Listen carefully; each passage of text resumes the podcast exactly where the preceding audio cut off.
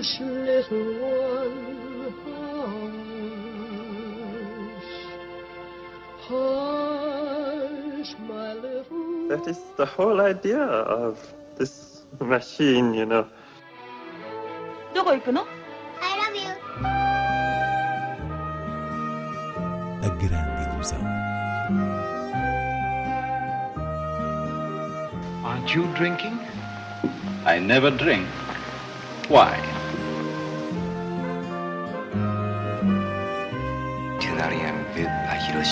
J'ai tout vu. Tout.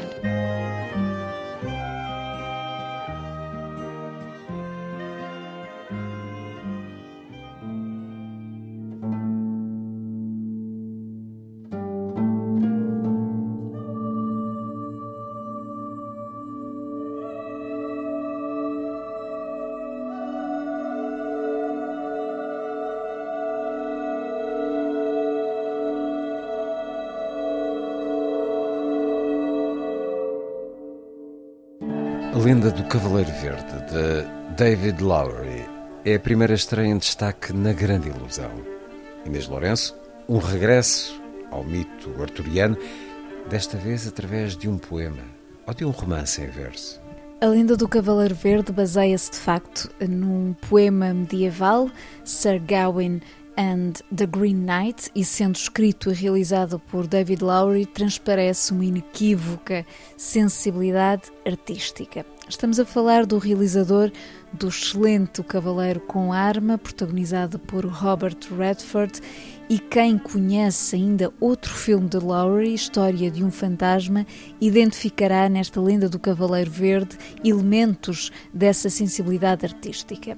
Aqui, Dev Patel é Gawain, um sobrinho do rei Arthur, que aceita um desafio do tal Cavaleiro Verde, que consiste em decapitá-lo e ganhar a glória eterna apenas com um senão. Um ano depois, ele tem de viajar até à Capela do Cavaleiro e ser também decapitado. É uma proposta estranha, mas aceite, e assim Gawain faz-se ao caminho, numa espécie de teste de caráter, naquilo que será uma reflexão sobre a masculinidade e a honra curiosamente sem espaço para eh, demonstrações de valentia. Este é um filme que recusa a ação das tradicionais histórias sobre cavaleiros heróicos, procurando trabalhar uma dimensão diria poética, à falta de melhor termo, da jornada desta personagem que tem que ver mais com a fantasia de um conto do que com substância romanesca. E é esse aspecto críptico da própria estética e atmosfera criadas por Laurie que uh, acaba por cortar um pouco o efeito de um suposto impacto final. Ou seja, há apontamentos de percurso maravilhosos, sem dúvida, mas não é um filme que cria emoções para lá do encanto hermético, de um feitiço quase performativo. Em todo o caso, A Lenda do Cavaleiro Verde é uma obra ambiciosa e é um filme para se apreciar no grande ecrã, porque é aí que as imagens de Laurie respiram devidamente. Tell me a tale of yourself, so that I might know thee. I have none to tell. Yet. You have none to tell yet.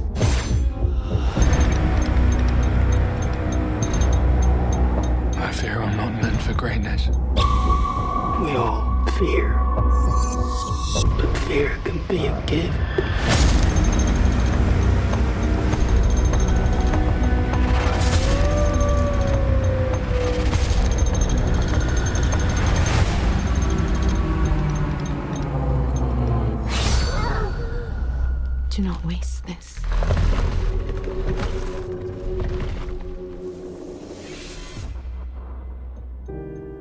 Chega também às salas. Má sorte no sexo ao porno acidental de Radu Jude e Valor da Vida de Sarah Colangelo. Má sorte no sexo ao porno acidental venceu o Urso de Ouro no último Festival de Berlim e parte do seu mérito estará eh, no gesto de provocação que espreita no título e que não perde tempo. Este filme do romeno Radu Jude começa com imagens vídeo de sexo explícito que serão o ponto de partida de uma sátira de questionamento moral. Ou seja, esse vídeo terá sido colocado num site de conteúdo pornográfico, acaba por circular na internet, sendo a mulher implicada uma professora num colégio privado cuja reputação é posta em causa. O filme deixa o confronto entre a professora e os pais dos alunos para a parte final. Na verdade, tem uma estrutura de três partes e começa por seguir esta mulher pelas ruas de Bucareste,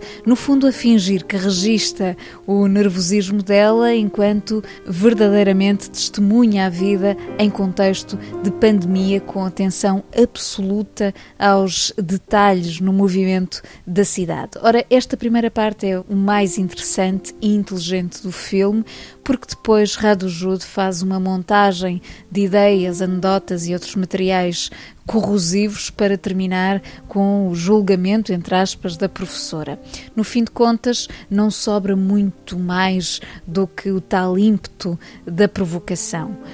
Por sua vez, e em sentido oposto, O Valor da Vida é um filme de grande sobriedade, com o foco narrativo na sequência dos ataques do 11 de setembro, que estão a assinalar 20 anos. Trata-se de uma situação verídica de bastidores do advogado que liderou o Fundo de Compensação às Vítimas da Tragédia, tendo em mãos a responsabilidade de atribuir um valor a cada vida, eh, traduzido nas indemnizações para as famílias dessas vítimas.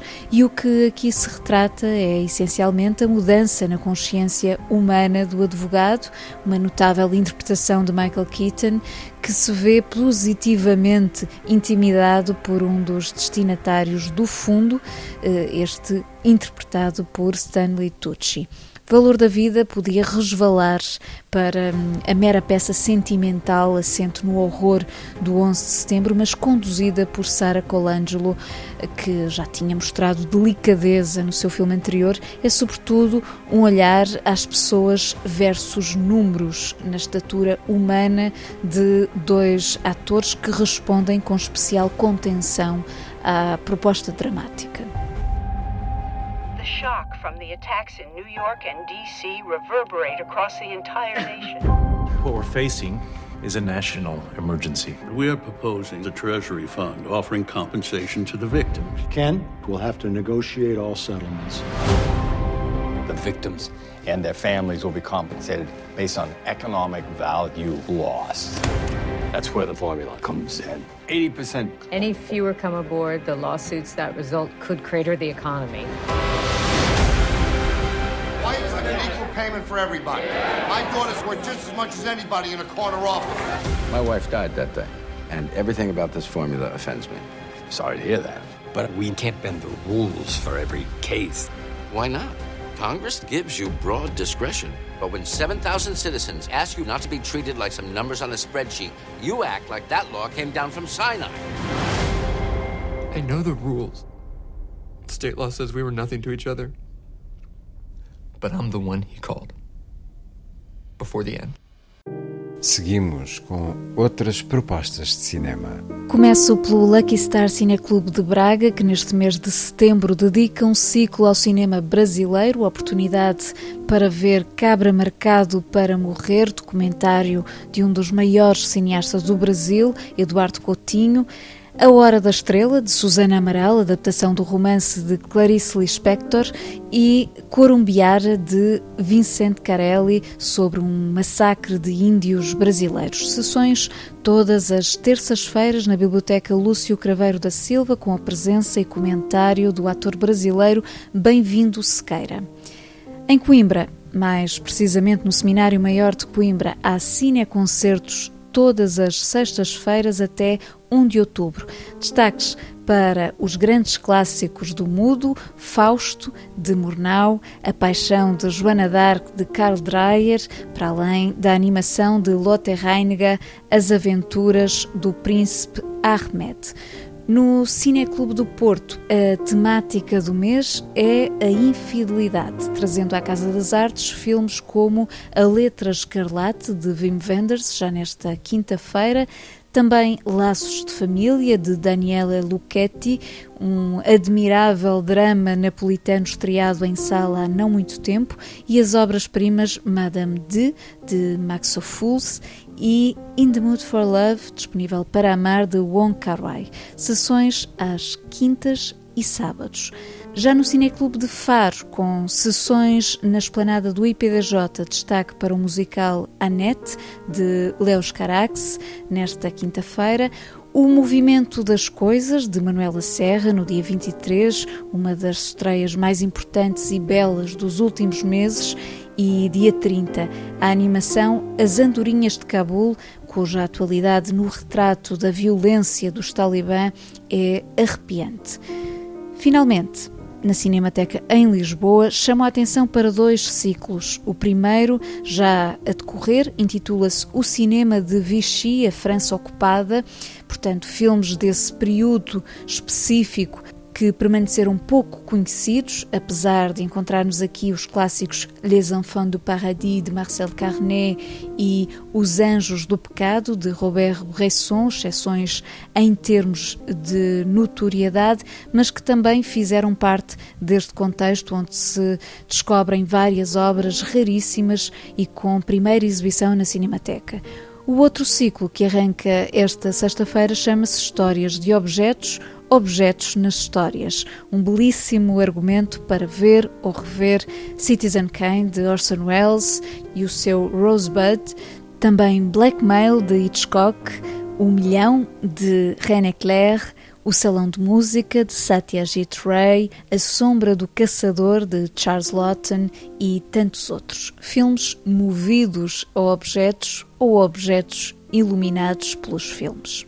Terminamos hoje com a memória de Jean-Paul Belmondo, o ator francês que morreu no início desta semana aos 88 anos. Jean-Paul Belmondo foi um gigante do cinema francês no sentido de ter chegado a públicos diferentes. Há quem se identifique mais com os filmes da sua passagem pela Nouvelle Vague, em particular as colaborações com Jean-Luc Godard, e há quem aprecie sobretudo a sua conotação ao cinema dito popular, havendo pelo meio uma diversidade de registros dramáticos que dão conta uh, de uma amplitude rara.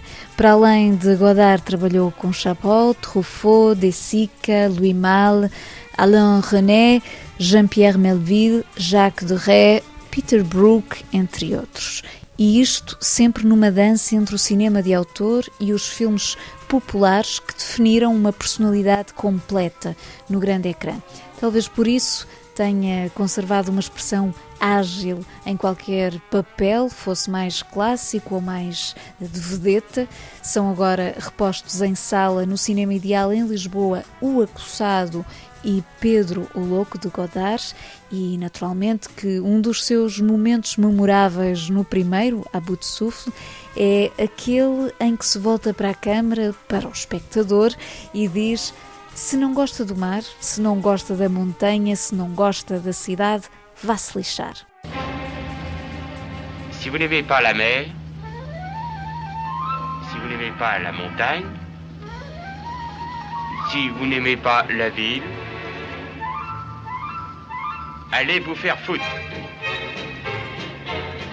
Hush, little one, hush,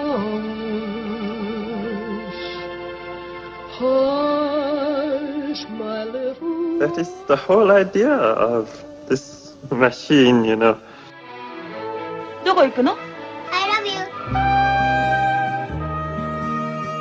A grande ilusão. Aren't you drinking? I never drink. Why? Tu n'as rien vu à Hiroshima. J'ai tout vu, tout.